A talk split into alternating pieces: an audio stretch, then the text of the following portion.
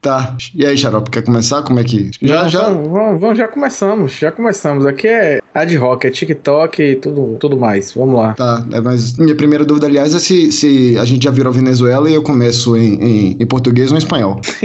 Pode começar em espanhol. Eu não hablo muito bem, tenho hambre. Apresentado por Posiga.com.br está começando o Gurudem Bibis. Meu nome é Lionel e quem está aqui comigo hoje é o patrão Harabe. Di olá, Harabe. Olá, Harabe. aqui com a gente também o retorno triunfante, triunfal dele, o homem, o mito Franciel Cruz. Seja bem-vindo e já nos convertimos em Venezuela. Então, eu não abro muito bem portunhol. É uma ventana para Ana começou a gritar, atrapalhou meu raciocínio. Aí é a picolé, picolé aí, ó. Qualidade, sabor da fruta, hein? Você é Bahia ou você é Vitória? Que o baiano não fala a letra Cagives e Ambive. Ah! Você é maluco, rapaz? Essa palavra terminal com essa última vogal aí não fala. Fala assim, fica cada pegadinha, né? Segura a cabeça de mamãe! Suco de um já estamos na Venezuela ou não estamos na Venezuela? Me diga então, aí. Nossa situação é caminhando. O que é, amigo? Não, meu amor, não tô. Tô aqui oh, já tão, agenciando em alto nível. Já estão invadindo Nossa sua casa, Franciel. Nem começou, nem começou o comunismo, já estão invadindo a sua casa, pai. Já, já botou três pessoas em sua casa aí, né? Então, a situação é nós passamos por um processo de venezualização antes da Venezuela. Porque aqui a faça ao contrário do que dizia o outro barbudo, que começa como tragédia e se repete como faça, aqui já é facescamente trágico desde o início e vai assim de, por séculos e séculos. Já que eu não falo portunhol, vou falar em latim. Então, é, é uma situação que provoca adnáusea. É uma coisa impressionante como nós seguimos com a tutela do poder militar, que alguns chamam de maldito partido militar, desde sempre, né, desde sempre. Então, uma coisa impressionante, que o nosso processo, já que é para falar de venezualização, é anterior à Venezuela, porque aqui é assim, a gente continua sendo tutelado de algum modo e os comentários que começam a surgir confirmando a, o baratino geral, que é Perceba o que aconteceu. Ninguém teve notícia de Braga Neto durante o processo eleitoral. Ele submergiu. Ninguém sabe onde é que ele anda. É mais fácil achar dinheiro em minha maltratada conta bancária do que alguém ter notícia de Braga Neto. Ninguém sabe notícia dele, ninguém sabe. E aí começa a canalhocrata, tipo Bola e Casói, dizendo que as Forças Armadas precisam agir.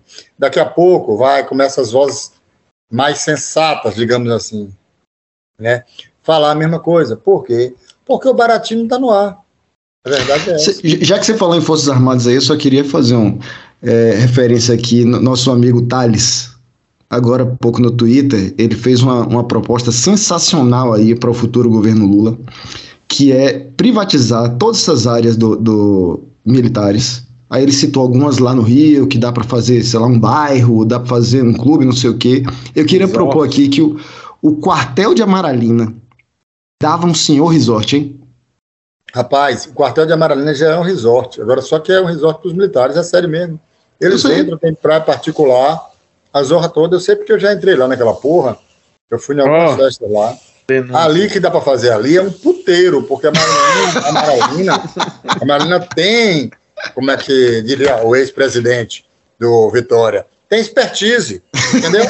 Ali, a orla toda de Amaralina já tem expertise. Aliás, na frente de Amaralina, até a década de 40, tinha uma lagoa, que não tem mais. Não né? sei, a lagoa que tem, ficou no Abaeté, o pessoal reclama, a Amaralina perdeu, porque ela tinha uma lagoa antigamente.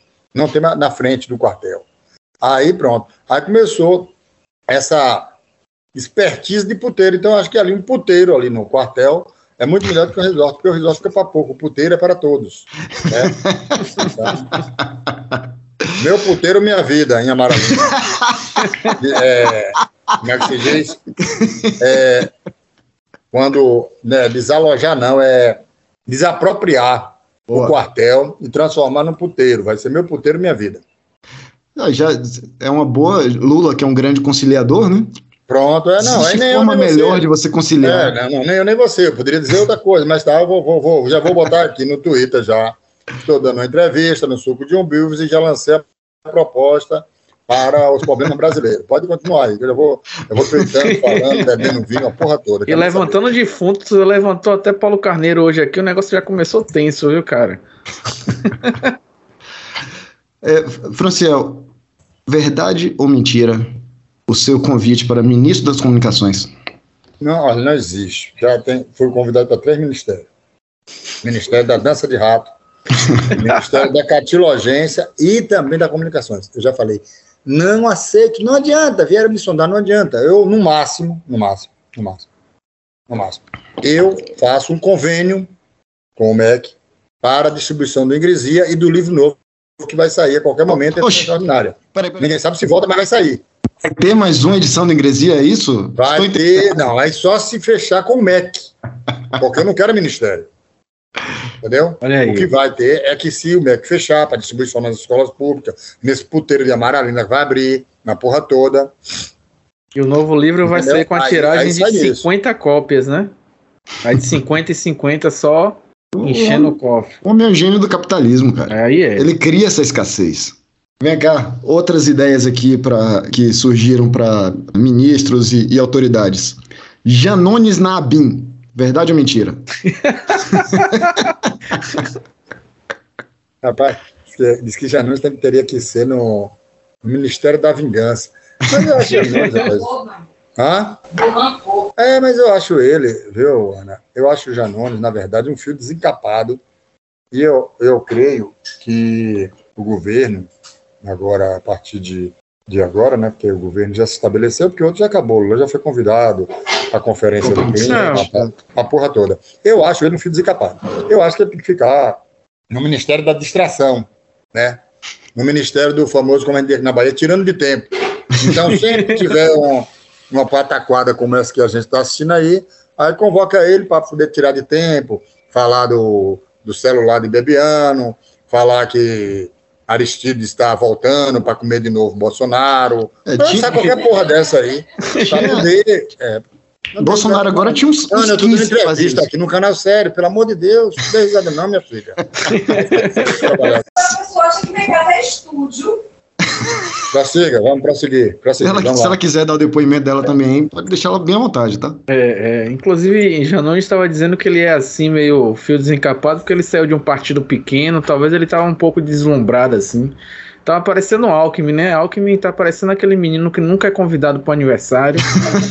e aí lembraram dele assim, pô, você pode vir, você vai cantar, você vai poder soprar a velhinha também. Alckmin tá numa alegria que só porra. Eu tenho duas questões em relação ao Alckmin, já que Janone já ganhou a conta dele.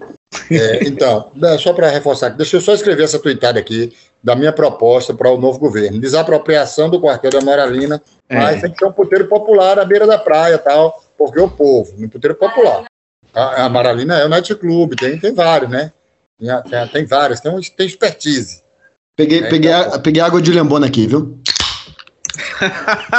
Porra, eu ia falar uma dessa nesse instante, ó, você já roubou minha piada. Água de lembona. Desgraçado.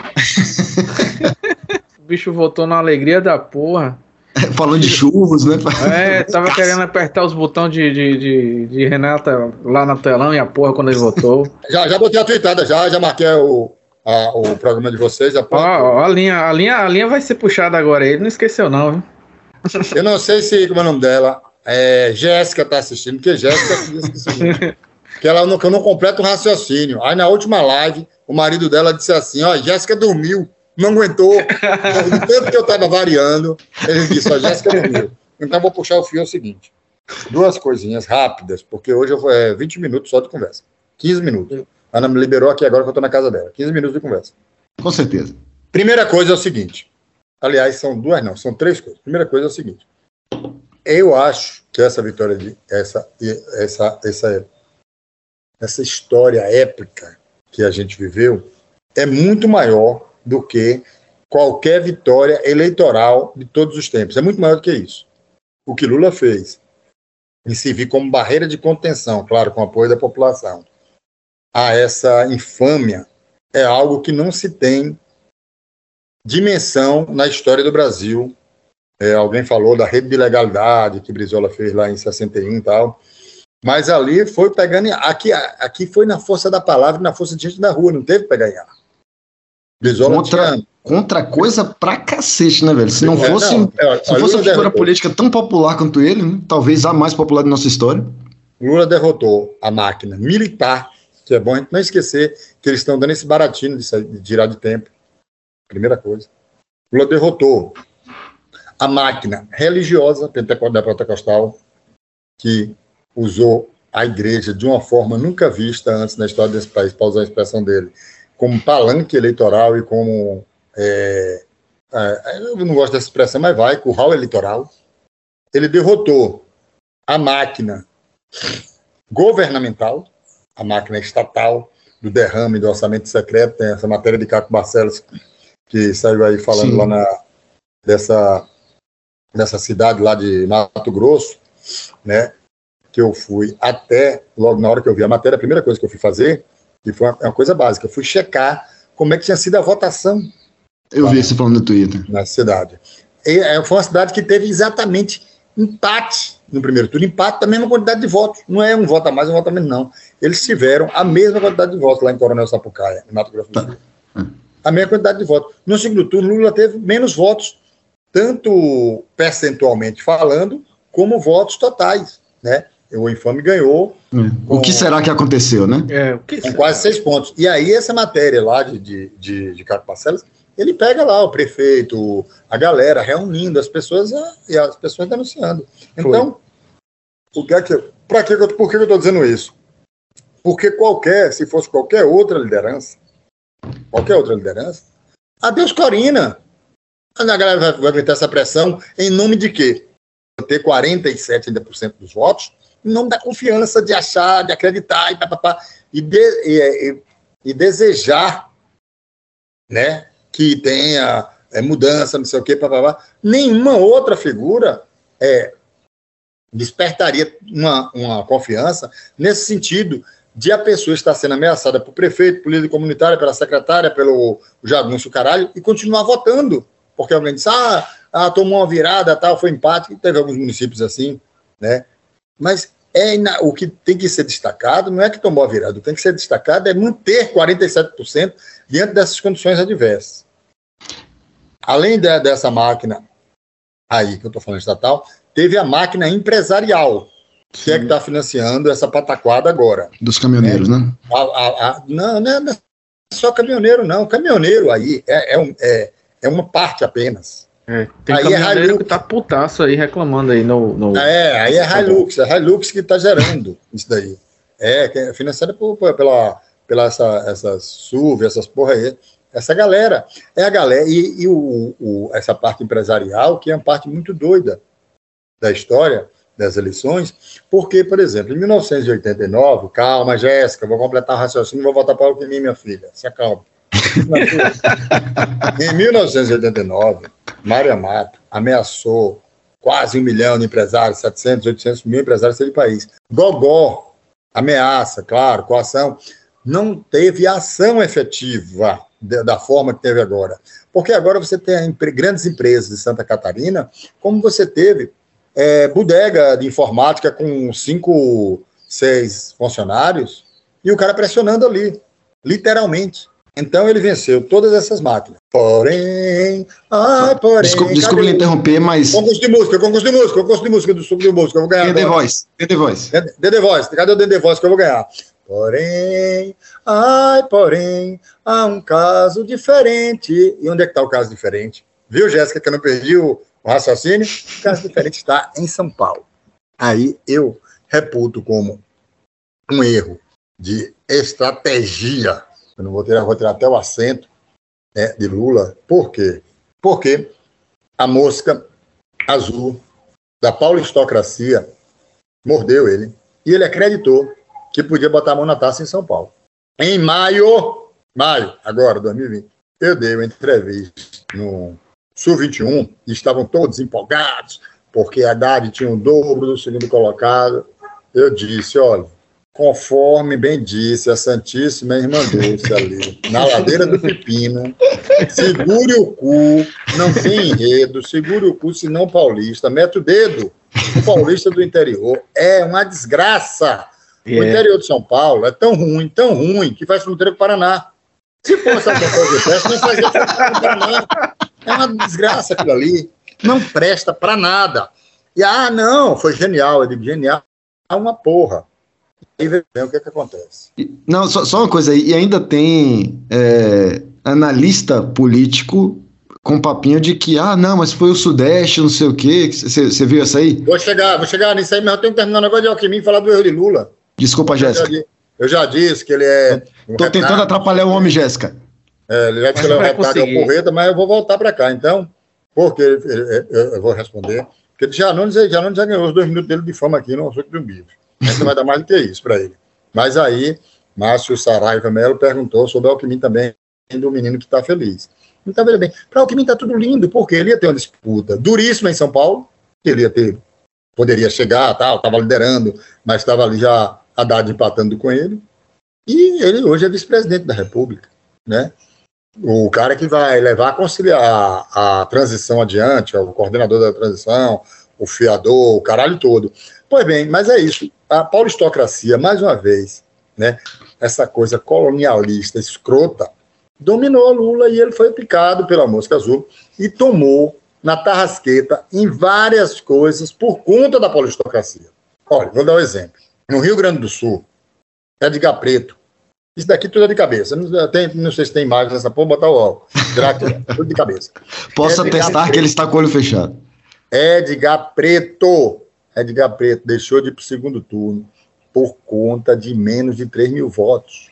O Eduardo Leite, atual governador, teve 1.702 mil e caquerá. Ele teve 1 milhão e 7, mil não, 1 milhão e 700. Ele teve 1 milhão e 702.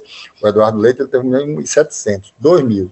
Pois bem, lá no Rio Grande do Sul, o PSB, que seria o partido da, da, da grande aliança, lançou candidato teve voto, 9 mil votos, que se fosse destinados a Edgar Preto, ele iria para o segundo turno com, com o chuveiro elétrico lá desse desencapado, com Lorenzetti, porque disse, minha proposta é melhor que a sua. Assim, qual é a sua proposta? Ela é melhor que a sua. Você não sabe é a minha proposta. Qual a minha proposta? É melhor que a sua. A sua proposta não é melhor que a minha, porque a minha proposta é melhor que a sua. Pensa então, um cara preparado. É, é João preparado. Henrique, então, do Rio Grande do Sul. É, então perceba. Perceba a, a história. Olha a coisa. Rio Grande do Sul. No Rio de Janeiro, o PT ficou sem nada, porque o PSB, é, Freixo poderia ter ido para o PT, ter um desempenho até melhor, ele foi para o PSB por conta desse acordo. O PSB bateu o pé, lançou o candidato ao Senado, o PT aceitou. Por conta disso, o PT perdeu um quadro lá em Pernambuco e provavelmente perdeu a eleição, porque se Marília tivesse saído candidato pelo PT como Leitão, foi eleita, Tereza Leitão, foi eleita para o Senado, ela poderia ter sido eleita também no governo de Pernambuco.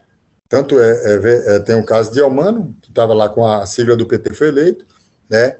E aqui também, né, Jerônimo, que não era ninguém, e, e Marília, não, Marília já era gente. Pra você ter uma ideia, Delmano, Elmano foi candidato em Calcaia, ficou em quarto lugar, teve 7% dos votos. Tá, em 2020, agora ele foi eleito no primeiro turno, governador do Ceará. Aí você vai para o Espírito Santo, o, Casa Grande, lá, era um cara que estava recebendo Moro, depois da já fechado o acordo de Lula com o PSB, então é esse tipo de gente, né? O cara, o Lula já tinha fechado acordo com o PSB e o cidadão estava lá, né? Que foi reeleito governador do Espírito Santo, ali na Bacia das Almas com 53,90, mas foi reeleito. Ele estava lá conversando com o Moro. Então, que desgraça foi que o PT e Lula ganharam nessa história toda, para que foi tudo feito para o causa de São Paulo, porque tirou o Alckmin da disputa, lançou Márcio França para o Senado, botou a moeda Márcio França para vice de, de negócio, tirou o bolo da corrida, fez, fez de tudo, porque acreditou. Então foi um erro de cálculo, porque acreditou que ia dominar São Paulo. Eu falei na ocasião depois, eu voltei mais duas vezes para dar entrevista Sul 21. Eles continuavam acreditando, eu falei, e se der errado, Se der certo, é um gênio, tá tudo beleza. E se der errado, aí a cabeça da, da, da genialidade. Hum. Não é, porque é paulistocracia, e aí eu vou pegar o, o crochê. Por que, que eu não perco o crochê, não, pai? Tô pra brincadeira, não. Entendeu? Então, eu vou pegar o crochê e vou pegar o vinho aqui, artesanal, ó. Enquanto ele, ele coloca o, o vinho aqui, queria fazer só um alerta. A música que Franciel cantou é de Paulinho da Viola e, portanto, ela não pode concorrer ao The Voice. Informei. Paulinho da Viola é baiano, meu amigo. Olha, deixa eu dizer para você. O samba bem merecia ter ministério algum dia, então seria ministro Paulo César Batista Faria. Sabe de que é essa música? Não. Batatinha, meu filho, Oscar da Penha. Entendeu? Eu faço a pergunta já respondo, que eu sei que você não sabe mesmo.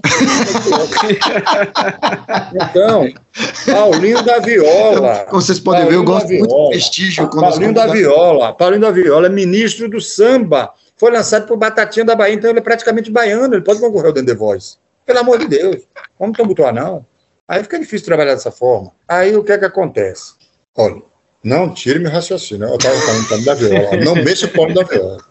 Paulinho da Viola tem um disco agora, Se o Caso é Chorar, completa 50 anos, que é um clássico. Se o caso é chorar, né? Que tem aquela música, menina, amanhã de manhã, quando a gente acordar, quero te dizer que a felicidade vai desabar sobre... Mas, não, peraí. Pelo amor de Deus, você está competindo a Paulinho da Viola com Tom Zé. Pare de beber.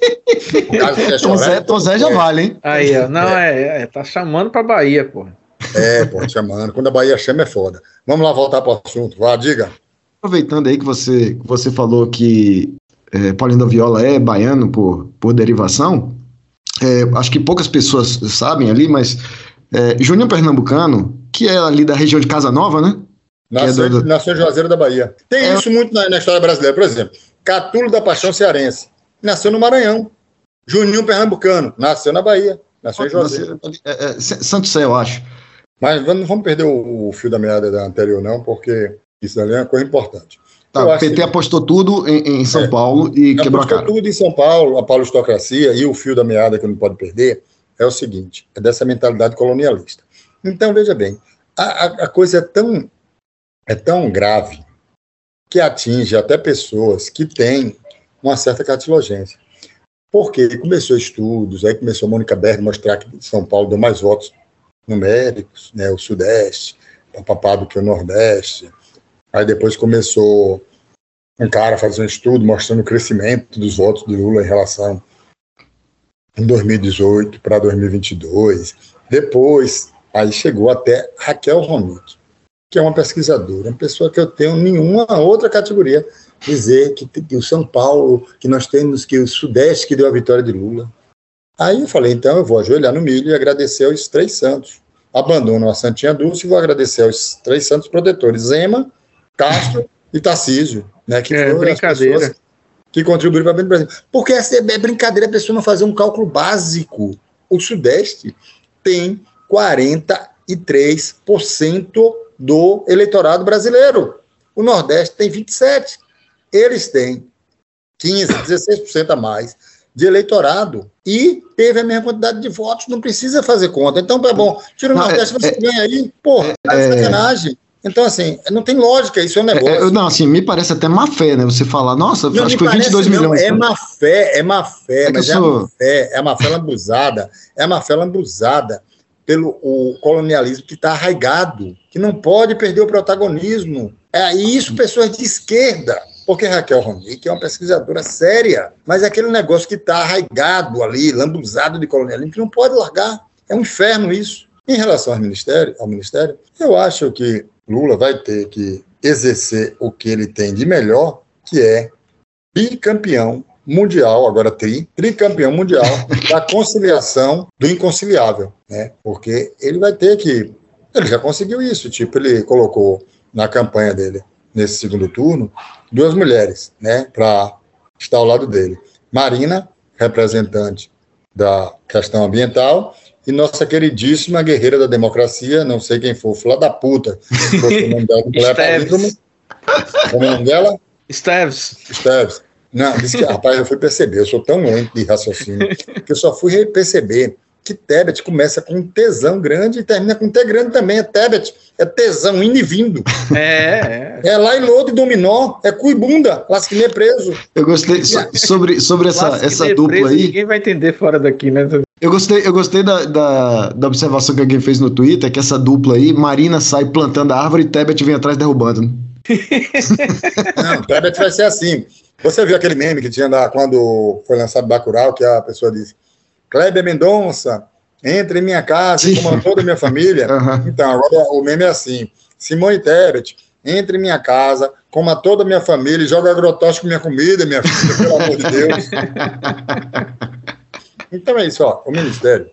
Só para não perder muito tempo, que eu tenho que ainda dar um mergulho na Praia da Paciência. Quando, quando, quando, você estiver aqui, você me fala. Quando você estiver aqui, você canta alguma música pro The Voice e, e pode partir a mil. Pronto. Não, é. aí é isso. Aí depois a gente marcou outra gravação. É porque eu, eu falei com esse sacana, ele falou, agora, e agora não pode. Aí eu falei, eu vou fazer uma reflexão. Quando eu digo vou fazer uma reflexão, é o seguinte, eu vou deitar na rede e vou tirar um cochilo. E aí eu venho, o samba vem caindo, né? Foi. Aí eu falei, olha, você me liga. Um golpe. Aí eu falei, você me liga. Aí depois que eu apaguei, que eu fiquei fazendo muitas reflexões, ele disse, não, não tenho como lhe ligar, que eu não tenho celular. Eu digo, eu tenho um celular, você não ligou pro meu celular porque você Fala no ar aí seu celular para não. ah, não posso falar não, porque meu celular, se eu falar, eu vou perder. Eu, eu quase que meu celular era roubado no, no, no, na comemoração de Lula. Se eu tivesse com ele na mão, tinha levado. então, em relação ao Ministério, é isso. Eu acho, eu acho, esse, eu acho que especular nome agora é, é um pouco complicado, porque eu, eu, olha, eu creio o seguinte: eu creio que ele vai fazer, Lula vai fazer o que ele fez no primeiro governo, em 2002. Ele vai estar com a parte econômica totalmente ortodoxa e com a parte social é, à esquerda. Né? Vai, social festiva. E vai, e vai contemplar a história simbólica de Ministério dos Povos Originários e tal. E aí, mas aí vai ser isso. Porque não dá para fazer diferente disso. Não dá para fazer diferente disso, por, não porque ele não queira. Eu fico um bocado de Zé Ruela, ah, porque ele não faz, não sei o quê. Amigo, olha, você tem que recorrer ao outro barbudo, que eu já citei aqui, que falava sobre as condições objetivas. Se não há condições objetivas, não adianta. Eduardo diz assim: tem que matar, fazer uma revolução. Eduardo, meu filho. Ele tá bom, então vá, vá na frente, depois eu vou. Você não entende, pelo amor de Deus, Eduardo, você não entende o que é condição objetiva ah, porque você é muito pacífico. Eu disse, não, eu sou mais matador do que você. Agora eu só posso matar se tiver revolução. Você fizer a revolução, você organizar tudo, no campo, na cidade, com a escola, com os estudantes, com o proletário, com o portador, você organizar tudo. Você só chega para se matar, né? É, só você chega só chega com o 38 na mão. É, me chama que eu saio. Agora eu vou, eu, vou, eu sou otário, é? Porra, você fica falando, fica falando negócio, então é a mesma coisa essa galera que fica, ah, Lula tem que fazer e acontecer. Fazer e acontecer, se ele fizer e acontecer, ele não dura 15 dias. É isso que eu ia falar. Não dura é, 15 não dias. Entendeu? Vai. Ele vai governar com. A porra do óculos tá todo torto aqui. É, sem contar que é exatamente a maior característica dele, que é conciliar. Aí você diz, não, ele não vai conciliar. Porra, então é, é, é justamente o que o cara faz, porra. Você botou lá, sei lá, um, um, um camisa 9 que sabe fazer gol, você escala ele no, na zaga, sabe? Não... É, não, na época da faculdade, tinha uns professores que ficavam falando um monte de coisa sem sentido, né? Aí uma vez eu disse o seguinte: sabe qual é o problema? O problema é o seguinte: é que você quer botar Mirandinha na zaga e Lameu no comando do ataque. Então, Lameu, quem não sabe, é um zagueiro aqui que tinha aqui ruim com uma porra. E Mirandinha, daquele tamanho, você bota Mirandinha na zaga e Lameu no ataque. Aí pronto. A outra aqui diz que é para fechar a colônia de férias dos milicos e transformar em centro esportivo comunitário. Centro esportivo comunitário, não, amigo, tem que transformar num puteiro. Porra, pelo amor de Deus, por isso que o Brasil não vai para frente, porque já vem com um negócio de proposta de centro esportivo comunitário, porque eu lancei no Twitter a proposta. Agora, lancei agora lá que tem que acabar com esse negócio do, do quartel de Amaralina e transformar no puteiro. Centro Esportivo Comunitário parece proposta do Pivete de Calabar. É, exatamente. Pelo amor de Deus. Bota uns dinossaurinhos lá. É, um dino, dinossauro eu, que tio. Na entrevista aqui, eu vou perguntar para ele, você quer que um centro esportivo comunitário com um dinossauro na porta, né, socorro? então, olha, sabe o que deveríamos falar? de verdade, agora, claro que aí o programa é de vocês. Não, falam onde o que Deus vai? Onde é que Grampinho vai agora? Fazer o que Não, nesses então. dois anos? Ó, essa é uma questão. Uma questão que é a seguinte. Outra coisa, o pirãozão aqui que ninguém teve. Teve muita gente dizendo, ah, é porque a, a, a vitória de Jerônimo foi, foi pequena, tal, não sei o quê. Porque a galera parece que não gosta de ganhar. Gosta de, de perder. Aí quando perde, É. ai meu Deus, ai, eu tô sofrendo, não sei o quê, bababá. É, é uma galera que parece que torce pra poder dizer, eu avisei, eu É, sabia. É, não, Entende? é, não, Só é, é mais grave do essa- que isso. É mais grave do que isso. É mais grave do que isso. É um sentimento. Presta atenção que é um pirão filosófico. É um sentimento de auto-ero... Não é erotização, não. Heroicização de, tipo assim, ai, como eu não vivi a ditadura, não participei do grupo guerrilheiro, então eu sou um herói derrotado que estou sendo resistente e sofrendo. Então tem que perder para que esse discurso tenha sentido. Não é nem para só o avisei, é pior. Aquele negócio, ai, agora vamos lutar. Mentira, vai lutar porra nenhuma, vai ficar fazendo Twitter, não sei o quê, não faz porra nenhuma. Não vai, não vai pra rua trocar soco, nem no relógio de São Pedro. Olha aí. JZ. Olha aí. JZ, JZ. JZ, não vai nem, fica ali na casa de Itália no camarote. Não desce nem pro Largo dos Aflitos para tocar burro. Entendeu? Aí, mas fica nessa, nessa punheta. Sem fim, o tempo fechou, fudeu a praia.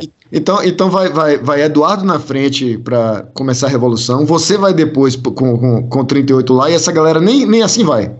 Não vai não, vai ficar, em, vai ficar em casa tweetando. Ai, como nós estamos sofrendo. Ai, como esse, esse momento agora é difícil. Porque essa porra é isso, essa galera tem tesão pela derrota, tesão pelo desespero e tesão por ganhar clique. Porque na eleição eu fiquei me aguentando, para não falar mal de ninguém, mas tem uma galera que não queria ganhar eleição, queria ganhar clique. E agora, passou a eleição, eles continuam sem querer que o governo assuma, não, porque eles têm que ficar reverberando. Olha, hoje agora de tarde mesmo, teve uma porra lá em, no, no Oeste, lá no, no Santa Catarina, uma saudação nazista. Aí os caras ficaram replicando e botando assim, zero surpresa. Se é zero surpresa, pra que desgraça você tá replicando saudação nazista? rapaz? Engajamento desse cara, que É negócio isso que eu falo, deixa- da porra. É isso, deixa a galera morrer lá. Teve um que falou: ah, estão fechando toda essa Santa Catarina. O pessoal falou: ah, ainda bem, graças a Deus. Irmã Dulce falou ali no Campo do Lasca, perto do Largo do Papagaio. Ela disse um dia: vá se fuder pra lá, Satanás. Sai de perto de mim. Porra, se foda pra lá, rapaz. A frase clássica dela foi uma homilia que eu chorei nesse dia quando eu, eu tava lá. Ninguém me conta, não, eu vi. Ela falou isso. Porra. Sim, mas então é isso. Então, em relação à CM, ele, aí eu acabei derivando, foi o seguinte: para dizer o seguinte, o não, é, não é do seu feitio derivar assim, hein? não, não é. Não, não é. é. meu pi- pirãozão, pirãozão, olha. Wagner ganhou. Eu, eu tô querendo ir pegar uma cerveja, só que você tá emendando um pirão no outro aí, foda, eu tô... Eu vou dar só esse pirãozinho aqui. Pirãozinho aqui. Aí você vai pegar cerveja. Olha, Wagner ganhou em 2006 com 52% de caquerada. Não chegou a 55% no primeiro governo dele. Depois ganhou de lavada, Primeiro turno. em 2010. Rui, quando foi, também não atingiu 55%. 54% e caquerada. Então, Jerônimo agora apenas reproduz essa, que também é um iniciante, essa votação que o PT tem aqui, historicamente, desde 2006. Então não tem nada fora da ordem, para citar a vedete de Santa Amaro. Nada. Aliás, eu estou retado, Sim, eu sou, eu sou, e fiquei Retado, revoltado também. porque eu estava pronto para gritar, chupa, Caetano. Aí Cachoeira me fez aquela, aquela desfeita. Puta que pariu, aquilo ali foi um negócio que me doeu na alma. Em, compensação, é, né, Salvador, ninguém que eu não quero ver mais ninguém falando de frevo perto de mim. Pelo amor de Deus. Eles não deram nem 15% de, de vantagem. Salvador meteu mais de 40%. Ah, porque frevo, frevo aqui, ó. Misabre. Sabe o que é misabre? É minha caceta no dialeto árabe. Aí chegou uma especialista em árabe e disse: Não tem o mi, é só os abre. Eu digo: Eu sei, minha filha, mas eu quero falar assim, que eu acho mais sonoro. E aí, vai brigar comigo? É? Cada uma da porra. Sim, mas eu queria dizer o seguinte: o que eu acho importante, porque né, que é um, um programa histórico, sério e tal, é o seguinte: o que eu acho que nós devemos tratar, até para saber como agir, é em relação aos baratinhos. Ah, Françoel, eu não sou da Bahia, eu não sei o que é baratinho. Se foda. Vai no Google, procure saber o que é baratinho. Estude, Porra. né? Estude. Porra, tô aqui para dar papinha na boca de ninguém, não. Então, veja bem, qual é o baratinho que tá rolando. O baratinho que tá rolando é o seguinte. Os milicos estão dando uma de João sem braço, para dizer que não tem nada a ver com peixe. É, essa galera começa, veja bem, o infame ficou 44 horas sem dizer um pio depois Chorando. da derrota. Chorando no banho, chorando no banho. Ele falou que Depois- depois- economizar água tinha que fazer cocô dia sim, dia não, mas ficou lá, chorando no banho dois dias seguidos. Pois é, depois da derrota, 44 horas. Por que, que ele fez isso? Porque ele e o estrategista dele, que é o filósofo Carluxo, acreditaram. É sério, Carluxo é o, é o, é o guia intelectual dele. Ca- Acreditaram Eu ri foi do Sim. filósofo. acreditaram que iria ocorrer uma insurreição popular. E o plano, o plano era esse. E aí, ele ia duas alternativas, né? Ele ia negociar com força e deixar o couro comendo e chamar as forças armadas para pôr ordem e as forças armadas saírem como porreta da história Salvadora da pátria. essa é a garantidora da lei, da ordem, da democracia. Esse era o plano original, né? Não de Carluxo. Isso daí é o plano original do Partido Militar, é esse. Partido que nos tutela e nos constrange e nos chantageia desde que Dom Pedro foi cagado nas margens do Ipiranga. De quem, não sabe, procure saber essa história aí, tá? De Dom Ai, Pedro minha dor de barriga, ai, minha dor de barriga. Ai, minha dor de barriga. Desde, desde que ele teve dor de barriga, é, a história é uma só. Não tem duas. Então, Ih, fudeu. Congelaram o homem aí, ó. Congelaram o Franciel Aqui aí. interessa- Foi calado, foi calado. Aqui interessa calar Franciel, hein? É. Xarope, enquanto o Franciel não volta aí, a gente vai ter que fazer um, um suco de umbives só pra explicar esse tipo de expressão como baratino.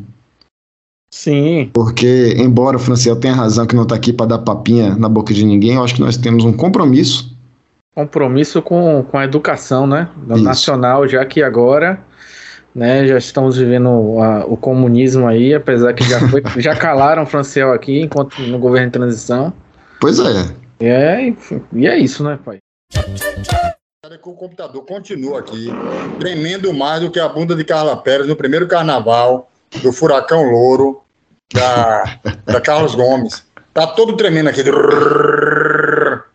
É uma porra. Então ele tá, tá batendo biela. Eu tinha falado já com, Se- com o menino se- lá do, do Medo e Delírio, porque eles não gravaram também, porque o computador dele também tá sofrendo com a BIM. Olha só, não- é isso. Claramente existe um padrão aí, hein?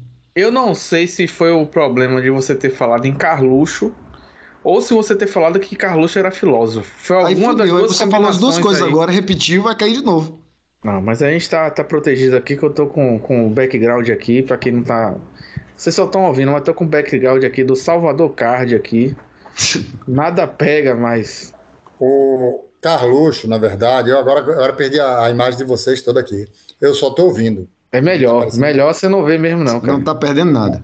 Não tá aparecendo mais pica nenhuma aqui, mas vamos lá. Graças a Então, Deus. é o seguinte: Carluxo, eu vou. É um livro que eu tenho que lançar, que é O Pensamento Morto e Vivo de Carluxo, chamado As Carluxíadas. Ó, provavelmente vai cair de novo essa porra aqui, viu? Vou É, só avisando, tá. porque o computador tá.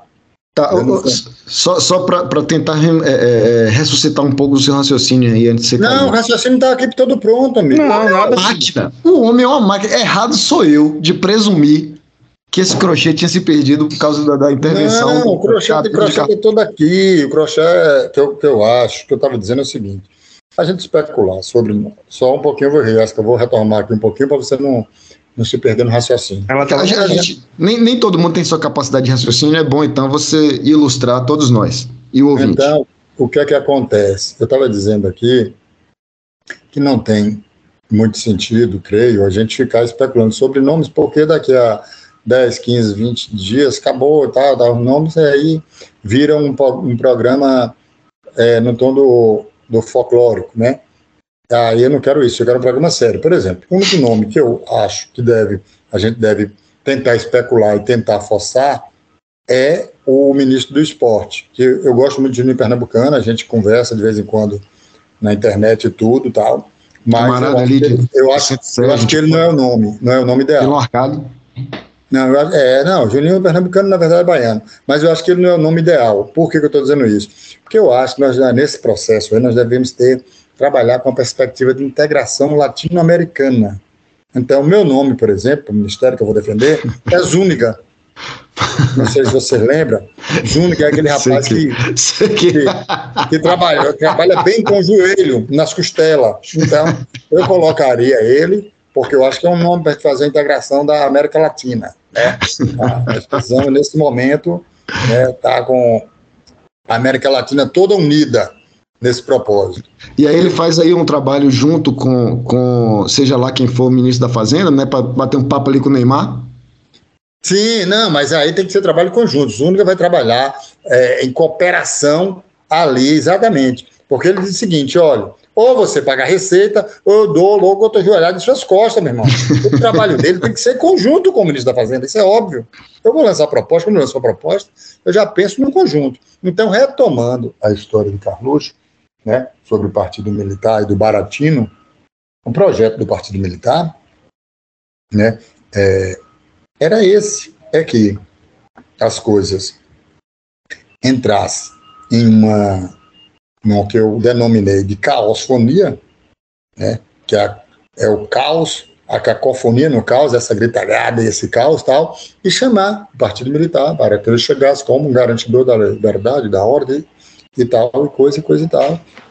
E nessa negociação, claro, não dá nada para minha família, ninguém persegue ninguém, fica todo mundo bem. Só que eles têm, eles são, olha, os milicos e os miquinhos amestrados, e especialmente o infame que ocupou a presidência aí nesses últimos três anos e dez meses, eles parecem burros, agem como burros. Agora, e tem outra coisa, eles se fingem de burro, mas não se enganem. Eles são burros e são estúpidos. né? Os caras começaram, o Milico começou o governo com 11% de rejeição, terminou com mais de 50%. Então, nas últimas, nas últimas semanas, eles tentaram, além de toda essa história que a gente já falou aqui da máquina militar, da máquina empresarial, eles tentaram criar no campo simbólico a história do cara do antissistema de novo, e de quem estava com ele estava sendo perseguido e tal, e a história da censura. E aí, Roberto Jefferson seria o ápice dessa censura, do cara que foi preso por questões de opinião, porque tudo é. Eu, eu, tenho, eu, tenho, uma, eu tenho uma pergunta sobre isso aí. É, vamos lá, todos, todos presumimos que, eventualmente, quando ele perdeu o foro prerrogativo de função, ele deve ser preso em algum momento. Ou que, que não preso, sei lá, processado, enfim. Ele não me parece o mais corajoso dos seres humanos. Você acha, e agora eu tô falando sério, tá? Você acha que, havendo perspectiva dele ser preso, ele foge do país para encaixar essa narrativa do exilado, antissistema, olha aí, tive que fugir porque o sistema ia tentar me derrubar. Até porque, ele... até porque ele não tem um, um, um, partido, como foi Temer, por exemplo. Temer tem o, o, o MDB por trás dele é, que pode segurar ali as pontas no momento que é o que, que a instituição tentar ir atrás dele. Não é o caso de Bolsonaro. Bolsonaro era um, um, um idiota útil. Ele saindo do poder, ele deixa de ser tão útil. E aí ele pode se ferrar. Estou certo, estou errado, estou profundamente errado. O que, é que você acha? Não, é mais ou menos por aí. A questão é a seguinte: é, ele, o infame. Alô? Oi. É, vai, vai Oi. ficar nessa putaria aí, viu? Então, veja bem, eu, é, em relação à sua pergunta. Estou silenciando agora. Está me ouvindo? Então, eu pensei que você fosse levantar a hipótese dele dar cabo a essa vida mesquinha dele. Que tem aquela frase que ele diz que fez um pacto com os filhos que nós não seríamos presos. Né? Eu jamais praticaria o crime de indução ao suicídio. Né? Mas. Então, não me parece ser o caso dele, que, por exemplo, ele é um covarde fundamental. Ao contrário de Roberto Jefferson, que, tem, que é um covarde com. É, como é que se diz? Com sintomas de desespero suicídicos, ele não. Porque Roberto Jefferson, por exemplo, em 2000 e Cacarada, quando ele briga ali com o Zé de Seu e tal, os instintos mais primitivos, ali ele tenta cometer um suicídio político. Agora, de algum modo, ele atira pá, e faz essa putaria toda, pensando em se tornar Marta, porque ele já está fudido, o câncer comendo ele e tal. Então, assim, ele tem esse instinto suicídio, mas ao mesmo tempo covarde e tal, mas ainda tem esse, essa característica. O outro não. O outro é só um covarde cagão. Então, claro, foi esse idiota útil e que se vi que nós estamos vivendo um processo que é preciso de uma compreensão que está para além da questão política estrito senso. Óbvio que isso é uma questão política também, né? que é essa mudança de mentalidade a partir dos meios eletrônicos. Machado Maquilurra, chupe meu dedo, né? Porque estava falando de aldeia global, do, do, do, nos órgãos de comunicação enquanto extensão do homem, virou né, a própria desgraça isso, porque as pessoas recebem é, impulsos né, midiáticos, e especialmente dessa porra de zap, inclusive outra proposta para a nova ordem mundial, acaba com o zap Telegram e volta o telefone orelhão de ficha. Porque aí acaba com essa velharada, acaba com esse. Não é só velho, não, é velho, novo, essas porra todas. Que essa galera ficou ensandecida. Porque nem a Marizia daqui de Salvador consegue dar jeito, porque a Marizia conserta juízo. Você vai na orla caminhar, aí entra aquela Marizia pelo ouvido, aí você fica, porra, ali ó, naquela manha, na dança de rato. Não foi à toa que meu amigo Mário conseguiu é, idealizar o melhor nome para a banda de reggae, Raciocínio Lento, por conta da Marizia que entra no ouvido. Entendeu? Da Marizia que entra no ouvido, mas não essa galera acelerada, aí querendo e recebendo informação de manhã, de tarde e de noite, dentro daquela lógica de Steve Bannon, diga de manhã, de tarde, de você diz o que diz de noite, mas você tem que estar ali falando. E é uma coisa doida. Olha, ontem eu estava vendo um prefeito do interior de São Paulo, de Goiás, dizendo que tinha que eliminar o cortador de pé de maconha e Lula, porque o presidente da Argentina já estava aqui no Brasil. Aí, quando foi de noite, eu estava voltando no carro, o cara estava sintonizado na Piatã, no programa de variedades. Aí um cara ligou dizendo: Eu tenho vergonha de ser nordestino, porque a Argentina já invadiu o Brasil, o presidente da Argentina estava no Brasil. Então o cara repete, repete aquilo ali foi uma mensagem pensada para todos esses grupos, a mesma coisa. É impressionante isso. Então, assim, em relação a. a, é, é, eu, gosto, eu gosto muito de uma frase que as pessoas falam que é, essa galera da extrema-direita eles é, é, desenvolveram uma forma de hackear a democracia. Sim. Os caras estão usando mecanismos que estavam aí, só que né, de, de uma forma a atentar contra a democracia. É, antigamente a gente tinha um problema só da Bíblia e religião, agora a gente não. Não é que o celular substituiu. Na verdade, a gente tem um problema duplicado agora, além da Bíblia, né, e, e a religião de alguém que usa assim a favor do mal. Agora a gente tem também o celular, porque a galera não tem mais paciência de perder cinco segundos para pensar. Eu não estou nem dizendo entrar em algum lugar e pesquisar. As pessoas não têm tempo de pensar. É, o grupo da minha família mesmo, é, é, um tio nosso estava mandando um bocado de mentira. E com dois segundos eu mandava os prints falando mentira, mentira, mentira. E aí ele cansou de responder, mas assim, a cabeça dele não vai mudar. Mas pelo menos vai parar de encher o saco da gente lá no grupo da família. Agora ele calou a boca. Mas é, é não, foda, assim, tem que é, de, no, no, no, na metonímia, né, no, no minúsculo ali, a, o que resta é fazer calar a boca dessa forma. Dizer, ó, oh, brother, tá aqui, papapá, porque ele não vai ler, não vai adiantar. Ou se ler, daqui a pouco ele volta com uma outra teoria, porque as teorias estão sendo gestadas ali todo o tempo. Porque durante todo esse tempo, né, o gabinete que chamava, chamou-se Gabinete do Ódio, formatou, né, eles, eles formatavam assim, tipo, tem um, um procedimento. Roberto Jefferson, por exemplo, eles testavam várias hipóteses para ver qual que vai colar. Então, dizer que Roberto Jefferson era herói, aí depois, daqui a pouco, Roberto Jefferson estava defendendo o direito à propriedade, daqui a pouco, Roberto Jefferson era contra censura, daqui a pouco, Roberto Jefferson era um bandido, quando nada dava mais jeito. Então, eles não se importam com isso. Né? Essa galera que planeja isso. O que está lá colocando, aí tá, tem uma série de questões, tem questões psicanalíticas, tem questões de, é, políticas e, e políticas psicanalísticas, ideológicas, questões de e, e assim, essa, essas teorias questão de pertencimento, tem um monte de coisa, né? Tem um monte Ele... de coisa. Que aí Ele... teria que fazer três programas só para tratar disso. É, eles estão contando, na verdade, desculpe, Leonardo, interromper. Eles estão contando, na verdade, com a memória curta das pessoas uh, ultimamente. É, é, hoje as pessoas estão com memória de, de, segundos. Então a pessoa já não lembra do que aconteceu semana passada, né? Porque é, só mas que... não é nem questão de não lembrar, Márcio. É para além disso. A pessoa pode até lembrar. É porque ela compra a nova história que está lá. É. Isso.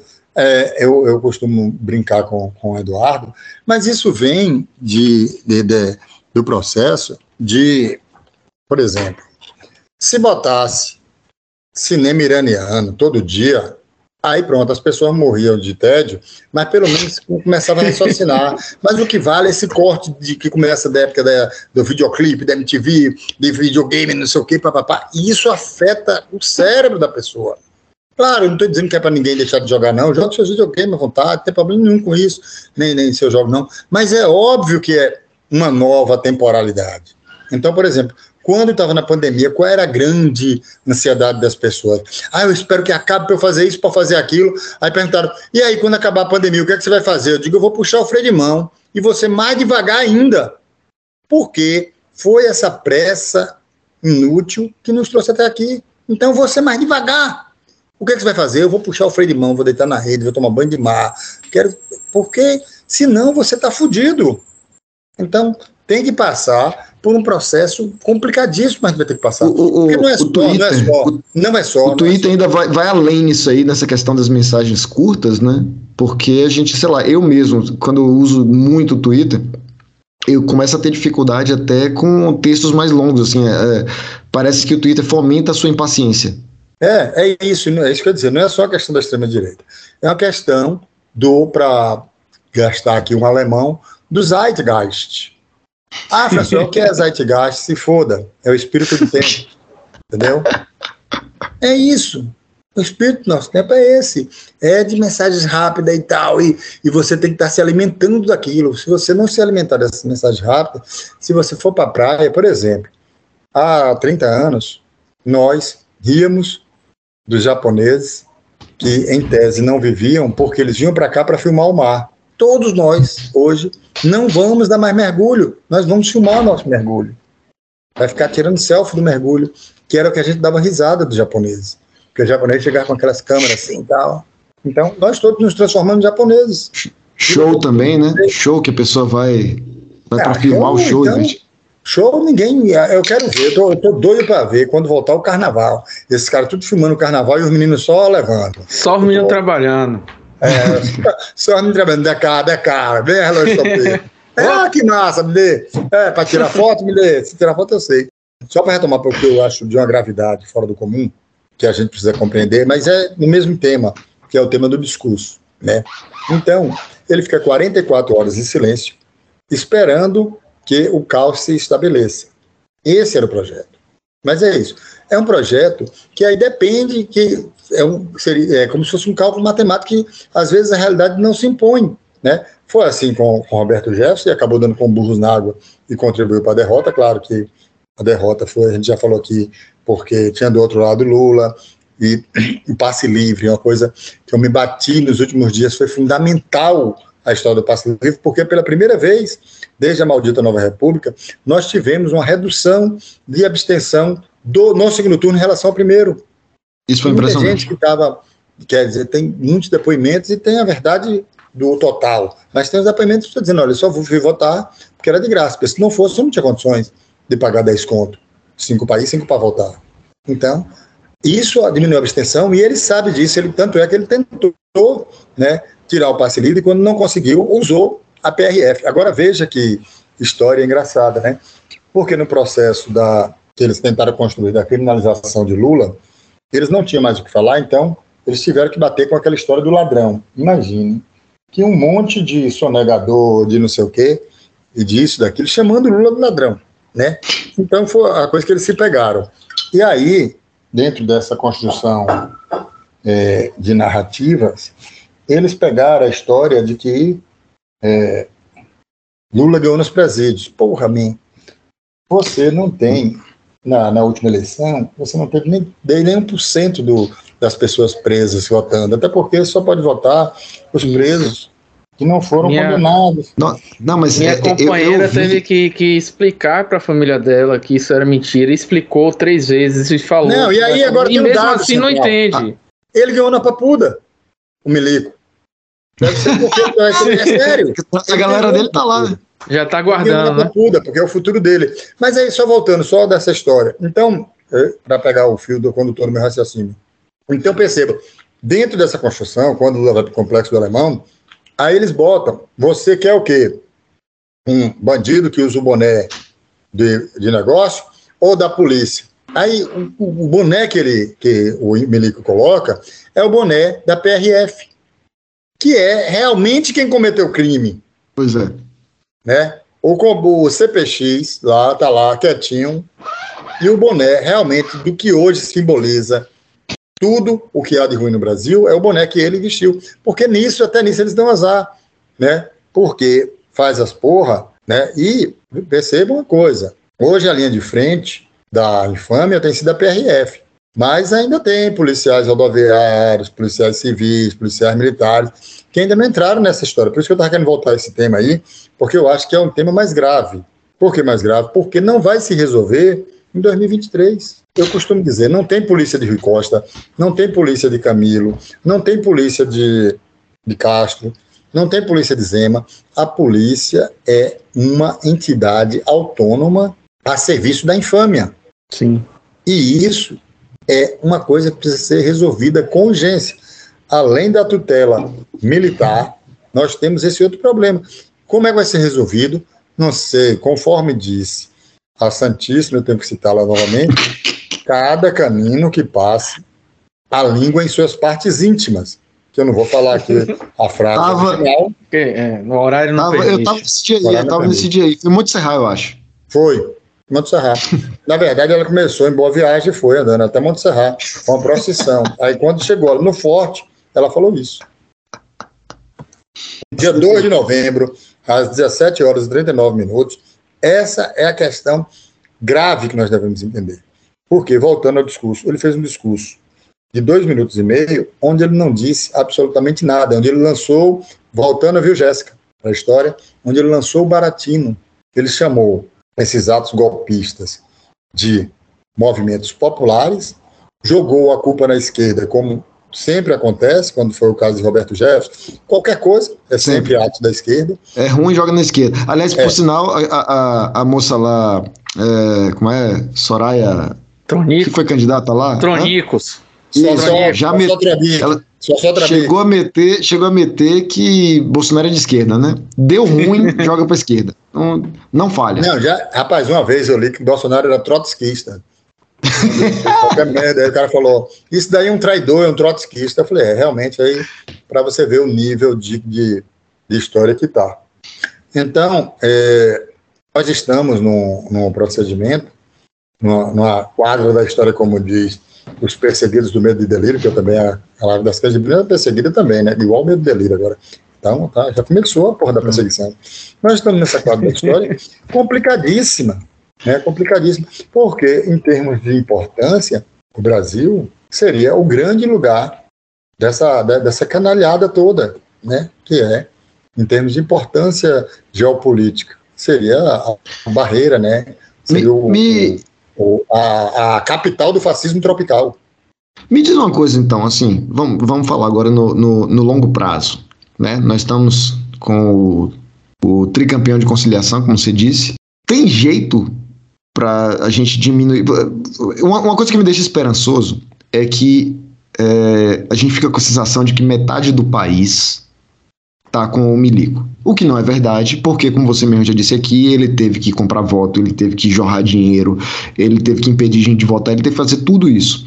E aí, quando o homem da conciliação chegar, isso aí vai, nessa balança, vai, vai mudar um pouquinho. Você acha que enterrar o bolsonarismo, que vai além de Bolsonaro, é possível, é viável no médio prazo? Então, nós temos uma, uma, uma história que, na verdade, eu, eu, vou até parar de falar de bolsonarismo, porque bolsonarismo não existe. Ele, enquanto liderança, ele, enquanto porra nenhuma, né? Ele, enfim, foi isso, é aquela história. É, é, o nome, é o nome que se convencionou a chamar extrema-direita atual, mas eu concordo é, com você. Ele não tem, é, ele não tem nem, é, é, sei lá, capacidade. O cara, o cara não conseguiu montar um partido dele. No auge da popularidade dele. E assim, aí só para dar mais uma pincelada aqui, você falou que Temer tem um partido, de algum modo ele está se o infame, ele está se blindando com o PL. Então, ele vai virar uma espécie de dirigente do PL, tentar ser, que é difícil, ele vai tentar ser um ator da política nacional. O PL vai alugar uma mansão para ele, já tem 51 imóveis, né, comprado com dinheiro vivo, mas um alugado agora, vai morar em, em aluguel. O cara tem 50, comprou, comprou 51, mas vai morar de aluguel com dinheiro do Mas eu, eu, tenho, eu, tenho, eu tenho uma teoria aí, né, que rolou esse papo, tá rolando agora, né, de que ele e Michek estão tão é, brigado, que na verdade ele tem um amante, que não sei o que, tal, rolou esse, esse papo todo aí. E ele tinha aquela história de que ele recebia imóvel funcional para comer gente. Então, quem quiser que some dois mais dois aí. Não, mas é isso. A história do, do, do que eu estou falando é de outra ordem. É da ordem do, do seguinte, dele tentar ser ator político. Mas eu, eu acho muito difícil ele se colocar enquanto ator político, porque ele não sabe negociar. Né? O que é que ele fez? Ele delegou tudo, delegou a economia para lá, delegou a política para o centrão, o orçamento secreto, deixou os militares tomarem conta, né? Cabeça, tronco, membro e entranhas do governo, tudo tinha milico, né? general na saúde, general na Itaipu, general na carro do caralho. Então é a história e aí, quando o bicho de... pegou, ele começou a botar centrão para lá, centrão para cá. É, não, ele entregou a política centrão. Então, assim, na, na, ele não tem, ele não é esse articulador. E muita gente está iludida, dando para ele uma super dimensão, a gente não pode subestimar, mas não pode superestimar. Estão superestimando ele enquanto uma liderança popular de não sei quantos milhões de votos. Esses votos somem. Esses votos não existem especificamente. São votos que vão para lá, vão para cá. São votos que é tipo essa história lá de, de Coronel Sapucaia. Ele, tinha, ele teve uma quantidade de votos, depois sai comprando outros votos que as pessoas Não, beleza, mas, mas existe um. Então, assim, ele vai ter um núcleo duro ali que ele vai liderar, mas para ele ser esse São Sebastião desses votos, ele teria que ter uma articulação com esses grupos e de organização, e ele não tem. Então, assim, não tem de verdade. Mas, mas só para voltar para eu, eu preciso terminar esse raciocínio, Perdão, é o raciocínio do discurso. É o raciocínio do discurso. Então, Pra, é porque nós estamos no dia 2 de novembro e nós estamos vivendo esse momento do raciocínio do discurso. Então, o que é que ele reproduziu nesse discurso? O que ele sempre fez. O baratino. Ele diz que o movimento golpista são atos populares, ele não desautoriza, ele não é, avaliza, ele entrega a transição para o centrão e, ao mesmo tempo, não parabeniza o eleito.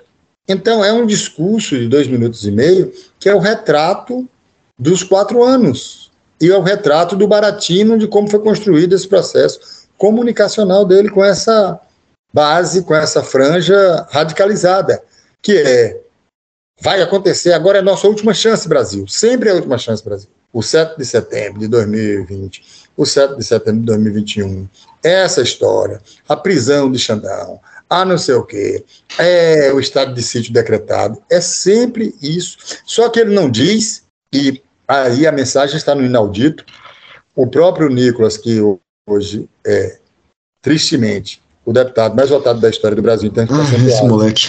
Hum. Né? Ele diz, termina dizendo: estamos com o presidente porque deve e vier, mas ninguém pode ser além do povo, e o presidente não nos autorizou e o povo siga seu caminho. Ou seja, ele é o porta-voz do apito de cachorro.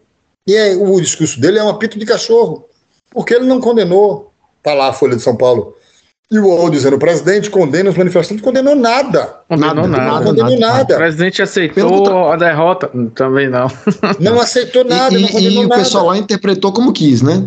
E Cara, claro, porque a ideia, a ideia é exatamente essa. É uma ideia de estratégia de milico, de baratino. Não é uma estratégia da cabeça dele. É uma estratégia militar para chegar no caos e os milicos voltarem a tutelar. Então, por isso que ele não pode ser claro. Por isso que ele tem que ser melífluo. Gostou do melífluo? Aí eu vi. Receba aí na caixa Gostei. dos peitos aí. O... Você, você não, não explicou que era é, baratino, mas vai continuar também aí sem querer dar papinha no. no... Por quê? Não, deixa cada um que se foda aí, vai, conforme disse, conforme disse, conforme disse, conforme bem disse. Lula, dê o seu Google, dê o que você quiser, vai atrás. Muito bom, né? Dê o Google aí, dê o Google aí. Dê o Google, dê o que você quiser, meu filho. então, olha, então é isso. Eu acho assim, o, o que precisa ser compreendido até para poder ser combatido é isso, é como os milicos, né, estão agindo e Carluxo, de algum modo, reverbera isso dessa galera que vem lá de, dessa, dessa putaria de Steve Bannon, dessa forma. Nunca ser claro, não, ele não rompe com essa franja radicalizada, ele autoriza, ele diz que a culpa é da esquerda se der errado, enfim, é isso. Né? Ah, hoje, e aí, o que é que aconteceu? Hoje, ele é, enquanto isso, é uma coisa que eu tive cuidado de olhar. Ele não tuitou em novembro. Carluxo não tuitou em novembro. O Flávio não tuitou em novembro. O único que tuitou em novembro foi Eduardo Bolsonaro, que é exatamente o policial. E é o que assumiu, de algum modo, o comando de ficar repassando, nós precisando levar milhões à rua, papapá. É quem está nessa pilha agora, nessa função, né? É quem está dizendo. Inclusive, inclusive era o único que estava lá na, na, na, no discurso, né? Esse discurso que não disse, não disse que veio. Exato, era o único que estava lá. Presta atenção, é o único que estava lá. O único que estava lá. O único que tem gravação dele de, de áudio convocando as pessoas para ir aos milhões. E é o que está agora, na, na, é o único que tweetou nesse mês de novembro. Os outros não. Nem Flávio, nem, nem Carluxo. Carluxo e nem o comedor. Aquilo ali uma porra. o, o Renan, comedor de propina. Então, é, essa questão é, é, é, fundamental porque é o seguinte: hoje, para eles, eles vão, e aí a rede social possibilita isso, de implantar o terror e a esquerda aí buscar comer na pilha, porque vai, ficar, vai gerar imagens dele estar tá sempre dando a, a história da protagonista da diretriz do debate.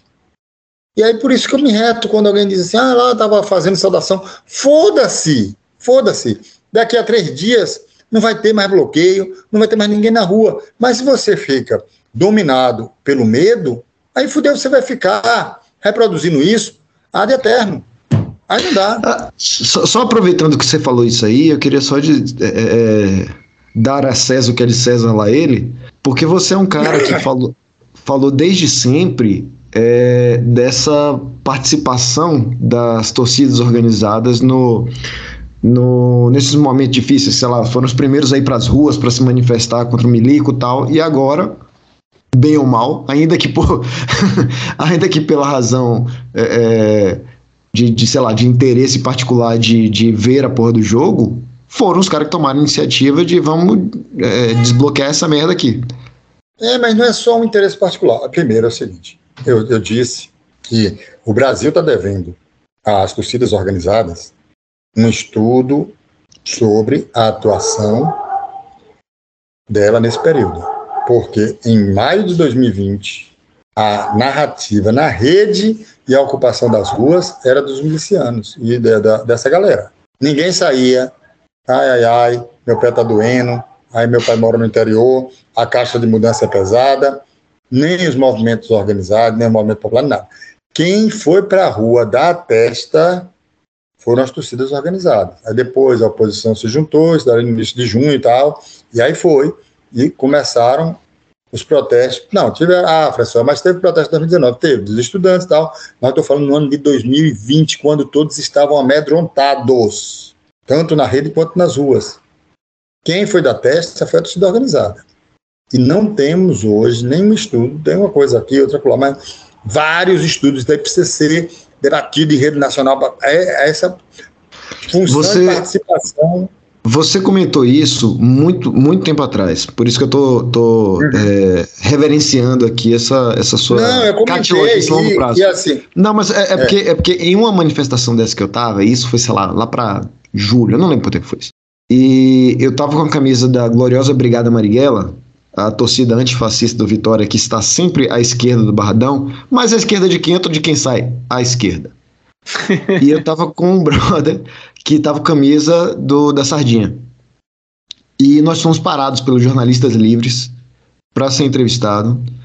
E, e eu não, e, naquele momento eu percebi, caralho, Franciel já vinha falando isso, né? Já vinha falando que o, o- a presença da torcida organizada tem um- um- uma força. E, e a entrevista que eles pediram foi justamente em cima disso. Foi perguntando sobre a torcida na- na- nas, nas manifestações. Tem, uma- É isso, tem uma aí- reportagem muito boa, quem quiser que vá atrás aí. É, pois é. Só que isso aí, tipo, é a modinha da hora, como é a modinha da agora da hora. Eu tô falando na história de longo prazo, né? É- era preciso já ter filmes, livros. Ah, não, sim, isso é lógico, isso é né? lógico. Assim, tô só comentando sentido, que porque rolou. essa, essa, esse ato foi um ato importantíssimo. Tese de mestrado, Tese de mestrado, doutorado, caralho, toda, pra o caralho todo, porque eles tiveram a coragem, a audácia e usaram a mesma linguagem corporal que os milicos estavam usando na rua, que era o, que é a linguagem que a torcida organizada usa, que é a linguagem da pressão e da tensão. Por quê? Eles estavam fazendo isso e ninguém estava fazendo contraponto. Então, a galera saiu na rua, urr, ocupando a Paulista, fazendo aquele mesma, aquela mesma é, estética do confronto e da tensão. Então, aí, eles recuaram, porque eles disseram, eita porra, o bicho está pegando. E agora é preciso Os também caras, os compreender. caras são muito, muito brabo, muito corajoso quando não tem alguém para dar testa, né? É, exatamente. Todo mundo, todo mundo é valente, todo mundo é muito não sei o quê, mas meu paletó sumiu. Então, agora, novamente, é preciso compreender nova- a, a dimensão da torcida organizada, que muitos estão tentando reduzir à assistência do jogo. Não é isso. Não é isso. Se você pensar que fosse isso, isso já seria muito, porque é você colocar um, é, compreender que o futebol é uma característica, uma marca nacional, e que não pode ser interrompida por meia dúzia de, de golpistas Zé Ruela, isso já seria fundamental, mas não é só isso. Porque a Gaviões sobe no viaduto e retira a bandeira. Então, há um ato político no sentido estrito senso também. E não só no sentido futebolístico, de vontade de ver o jogo. O que já seria Não, o, excelente. o, o tweet, o tweet da, da, da Gaveta Fiel, inclusive, fala de ser antifascista. Aberta e expressamente. Não, é isso. O menino da Galocura, Josias, que falando de ministério, eu acho que ele poderia assumir a PRF ou o Ministério da Segurança Institucional, dois cargos, já que você estava falando aqui de ministro. Né? Eu acho que ele poderia assumir os dois aí. É a mesma coisa. Só, só, só, só falando aqui, ó, o, o tweet do Gaviões da Fiel, eu achei ele aqui, é, ele fala expressamente: é o rolo compressor de fascista, pau no cu do Bolsonaro. Sim, é isso. Então, assim, muita gente ficou diminuindo. Ah, não, eles estão apenas vendo o jogo. Não, não estão apenas vendo o jogo. Da Galocura foi a mesma coisa. Não é só questão de ver o jogo. Isso é a torcida organizada, se você pegar, em 2018, dois, dois anos antes deles terem ido para a rua, elas se reuniram de, de forma uníssona para combater Bolsonaro. Todas as torcidas organizadas apoiaram a data. Não foi o caso agora, enfim, por uma série de questões. Ah, você está fazendo apologia. Não, não estou fazendo, não. Ela é complicada. Você tem que saber as formas de dialogar com a torcida organizada. Eu fui o cara mais antes da torcida organizada durante séculos. Séculos. Por quê? Porque eu era amarelo que não compreendia. É óbvio. Assim, como muito intelectual de botequim, que fica, não vai lá conversar com os caras, não vai saber como é que funciona. Não, não é é porque a, a, a, a, gente tem a percepção, ah, e, e, isso também teve muito de resposta na tweetada, porque quer que haja conforme a gente quer, não. Cada um tem sua agência, tem sua autonomia, e eles vão agir conforme o pensamento e a forma de, de organização deles. Eu acho bacana? Não, tem coisa que eu acho super errado, mas aí você vai ter que ver como é que dialoga com isso. É totalmente diferente de criminalizar que é o papel que muita gente da esquerda fez durante muito tempo, e também da direita. Então é preciso entender o papel da, desempenhado pelas torcidas com suas glórias e suas desgraças e ver como é que se estabelece diálogo a partir daí.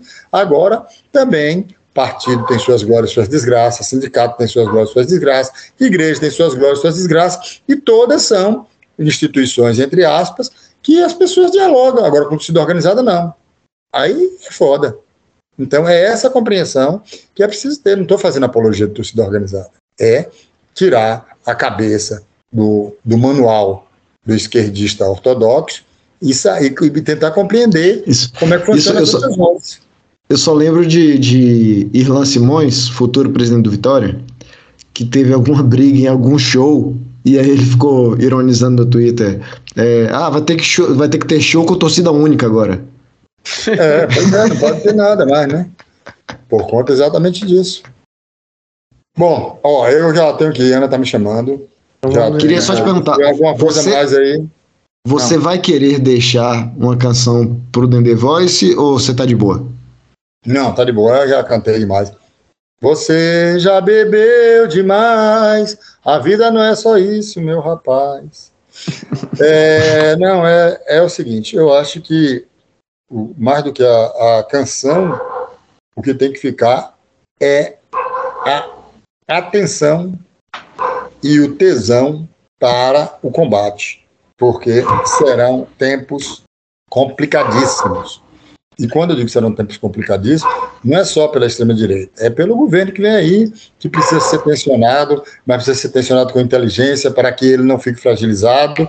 Mas se você não tensionar, a galera de lá vai tensionar e vai puxar ele cada vez mais para lá. Então, assim, serão tempos extremamente complicados e que quem está do lado de cá precisa aprender a ouvir, a falar, a dialogar, a botar o cotovelo, a abrir caminho enfim, uma série de outras coisas e transformar a coisa fundamental agora. Agora, meu projeto de vida é transformar o quartel de Amaralina no puteiro, mas com entrada popular. E daí, para mim, não abro mão. não abro mão. Nos próximos, nos próximos anos, eu defenderei esse, essa postura. Entendeu? Também. Todo mundo ninguém é de ninguém. Conte, conte comigo nessa trincheira. A gente chega lá, a gente chega lá. Valeu, obrigado demais aí pela presença, como sempre. Viu? Foi diferente. Tem mais alguma coisa aí, Márcio? Infelizmente não, porque a Graças gente tentou a marcar uma cerveja com o senhor, o senhor saiu sumido aí esses dias.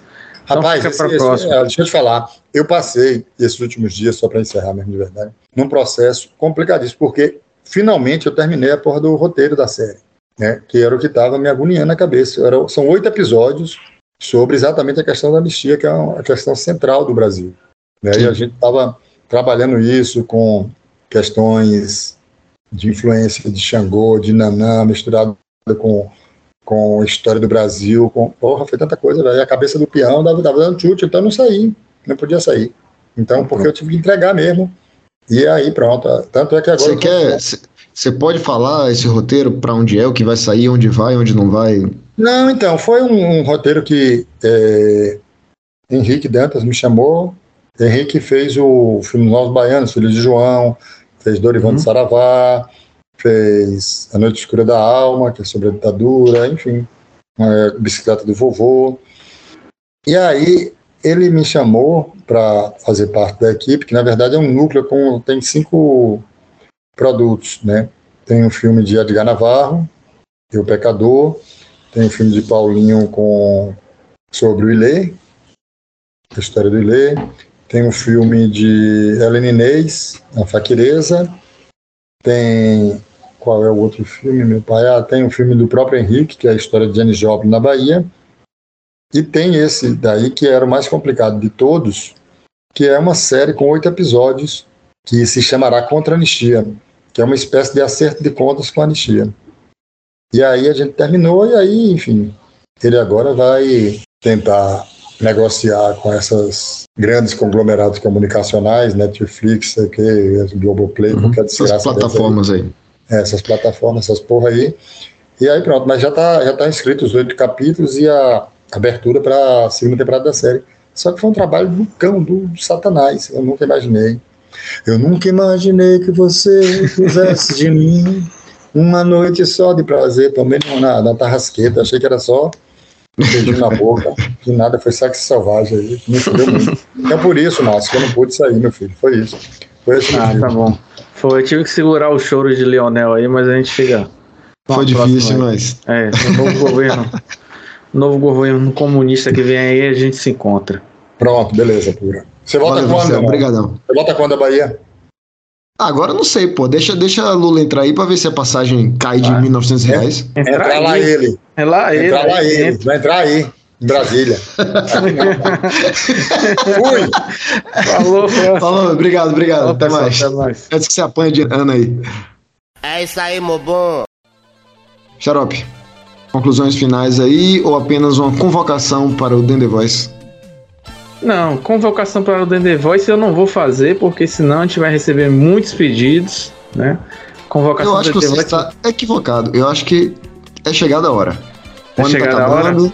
Se você, se a gente não, não, não, não tocar isso aqui agora, não vai dar tempo. Certo, então tá convocado aí, pessoal, para o nosso quinto DD Voice, ou o nosso quarto DD Voice, que eu já me perdi. Minha mente, minha mente já foi pro caralho. Próximo DD Voice tá aí aberto, como sempre. Mandem suas canções, mandem seus áudios, mandem seus protestos. Eu só, queria, eu, só queria, eu só queria dizer o seguinte: o Dende Voice tem uma regra e uma única regra. Tem que ser de uma música de um artista baiano. Eu fico impressionado como essa única regra causa dificuldade na mente das pessoas. É, as pessoas não estão lendo mais a- a- a- as letras miúdas, a gente vai gravar com fonte 72 lá na Pocilga, vai botar. A única regra que a gente tem aqui é essa, né? Então fica aí, fica a dica aí pro pessoal. E o Suco de Ouvido está de volta, né? Depois de, um, de uns dias aí, alguns dias, né? Uns É, 200. uma semana, 300. uma semana e pouco aí. É. Até a próxima, pessoal. Até a próxima, galera. Um abraço. Calma, Jéssica.